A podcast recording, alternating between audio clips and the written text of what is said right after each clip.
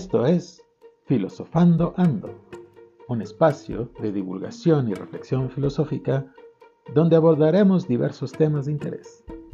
Bienvenido.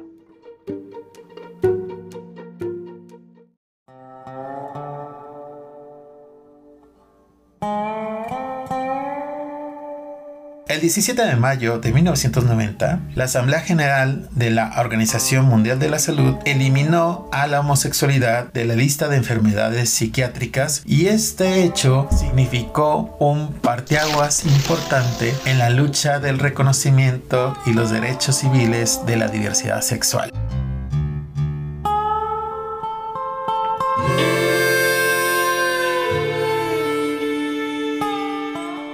Antes de hablar de las implicaciones de este hecho histórico, vamos a hablar un poco de la historia del término homosexual. Este término surge justamente en el siglo XIX y tiene que ver con cierto contexto o cierto bagaje jurídico, psiquiátrico y médico que va a generar precisamente una visión un tanto negativa hacia la homosexualidad o hacia la atracción de las personas del mismo sexo. Pero vayamos por partes. Es precisamente un médico quien acuña el término homosexual exactamente en 1864 llamado Karl Heinrich Ulrich que postuló la teoría de la atracción congénita hacia las personas del mismo sexo. Un poco la idea de este, de este señor era que se reconociera médicamente a la homosexualidad como una condición y entonces quitar un poco el prejuicio negativo que existía en la época hacia las personas que tenían atracción a su mismo sexo. Recordemos que eh, en esta época justamente de mediados del siglo XIX la moral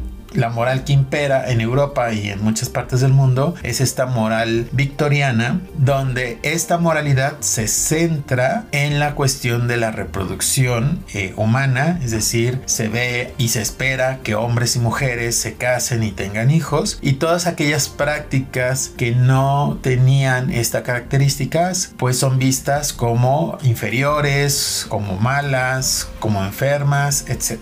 Posteriormente aparece una segunda teoría que es introducida por Ernest Henkel y que indicaba que las personas que se sentían atraídas por personas de su mismo sexo se debía al principio de atavismo, es decir, es una especie de reversión en la evolución y cuya característica esencial era el dominio de las emociones sobre la razón. O sea, un poco la idea de que igual que las personas negras o racializadas, las mujeres, también los homosexuales son inferiores porque no son seres racionales, sino que están atadas a sus instintos, digamos, un poco salvajes o en ese sentido irracionales. Después de esto aparece una tercera postura que es la de Richard von Krafft-Ebing, que decía que la homosexualidad era una disfunción del instinto animal, es decir, distinguía estas funciones de mayor a menor. Primero tenemos al deseo por ambos sexos, luego el deseo por el propio sexo, luego el transvestismo y finalmente la sensación de estar en un cuerpo del sexo incorrecto, lo que ahora llamaríamos transexualidad o transgénero. Entonces, si se fijan en la tercera postura, parece que es una falla en este instinto de preservación, ¿no? Que llamamos, ¿no? Este, este instinto maternal y paternal, que bueno, ahora ya sabemos que esa, esa cosa no existe. Ahora sabemos que, pues, tanto el instinto maternal como el instinto paternal, pues es una invención para hacernos creer que es esperable, es deseable casarse y tener hijos, ¿no? Bueno, finalmente llega Magnus Y Havelock Ellis y estos van a pensar que muy probablemente la homosexualidad tiene un componente congénito, pero que este componente congénito no era determinante para que una persona fuera homosexual. Es decir, si hay una especie de predisposición de parte del sujeto, pero eso no determinaba el, deseo, digamos, ¿no? o la atracción hacia personas de su mismo sexo. Entonces es muy interesante interesante porque si vemos con atención el cómo se va construyendo la homosexualidad, va pasando de una cosa como muy básica que tiene que ver con la atracción congénita, ¿no? Es decir, es un trastorno médico y no un pecado, como lo sostenía la religión cristiana europea, protestante de, Alemania, porque Karl Heinrich Ulrich es justamente eh, alemán y no es casualidad que sean los alemanes los que están problematizando esta cuestión de la homosexualidad y que están buscando que este sector de la población, que además es una minoría, pues sea respetado y sean comprendidos. Un poco a la larga, pues estas teorías tuvieron el efecto contrario porque parece que se terminó justificando que la homosexualidad era una enfermedad. Y entonces, si es una enfermedad, si es una falla congénita, si es un fallo en el instinto primario que es la reproducción, entonces más bien habría que tratarlo o cambiarlo incluso. Bueno, si recuerdan el caso de Alan Turing, es un eh, matemático inglés que logra descifrar los sistemas de comunicación nazi y con eso cambió el rumbo de la Segunda Guerra Mundial. Después descubren que Turing es, es, es homosexual, que tiene atracción hacia su mismo sexo y que, bueno, para la Inglaterra, cuando vive Turing después de la Segunda Guerra Mundial, lo castigan y el castigo es la castración química. Al final Turing se termina suicidando porque pues pierde una parte constitutiva de su ser, que es su, la atracción digamos sexual y bueno, esa, esa cosa terminó muy mal. Pero el ejemplo de Turing es un ejemplo muy gráfico de cómo se veía a la homosexualidad como una enfermedad y había de dos, o se trataba y se pretendía curar a la homosexualidad porque es algo que ya viene por naturaleza, digámoslo así, o simplemente pues se intervenía y se, se, se buscaba reprimir a todas cosas porque se entendía que era algo contra natura. Por eso empecé con esta,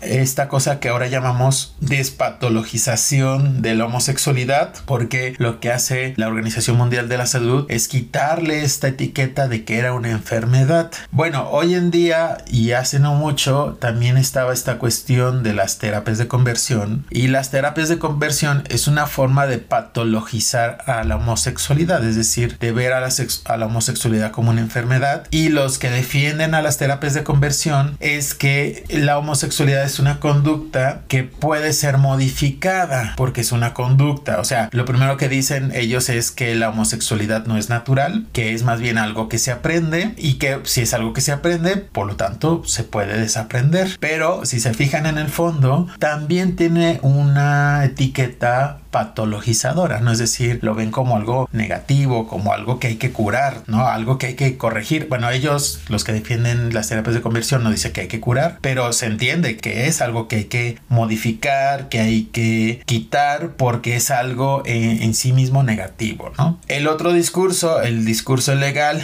pues también recuerden que todavía hay países donde se condena a la, a la homosexualidad legalmente, ¿no? Afortunadamente en México no, o ya no, pero en su momento también se encarcelaban a los, a los hombres homosexuales, sobre todo. Las mujeres un poco han estado ahí un poco invisibilizadas, pero por otras razones. Pero recuerden que también en el Palacio de Lecumberri de la Ciudad de México, que era la cárcel del Estado, durante mucho tiempo hubo una ala especial para meter ahí a los pervertidos sexuales, ¿no? Y bueno, ahí hay que hayan de todos como de manera revuelta, ¿no? Pederastas, homosexuales, prostitutos, etcétera, ¿no? Pero justamente es esa visión como muy negativa, ¿no? De, de, hay que condenarlo porque no es normal. La pregunta que hay que hacernos también aquí sería qué es normal, ¿no? Pero bueno, y la visión moral victoriana, cristiana además, en esta lógica de la reproducción, pues también ve a la homosexualidad como un pecado. Entonces, se fijan, tenemos como tres posturas que marcan qué es la homosexualidad. Una es la teoría médica, la otra sería la teoría legal y la otra sería la visión moral, ¿no? O de la religión. Entre las tres, entiende a la homosexualidad como algo sumamente negativo, o al menos se entendían como algo sumamente negativo.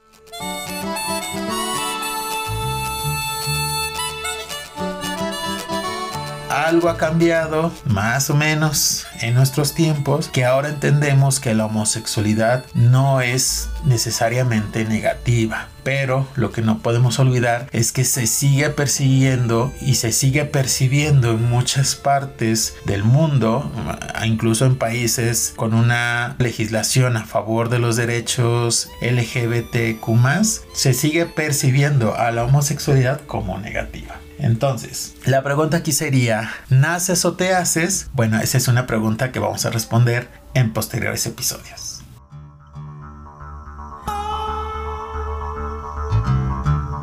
Si llegaste hasta aquí y te gustó este podcast, te invito a que te des una vuelta en mi perfil de Instagram, que es Filosofando Ando, ando con doble N. Nos vemos por allá.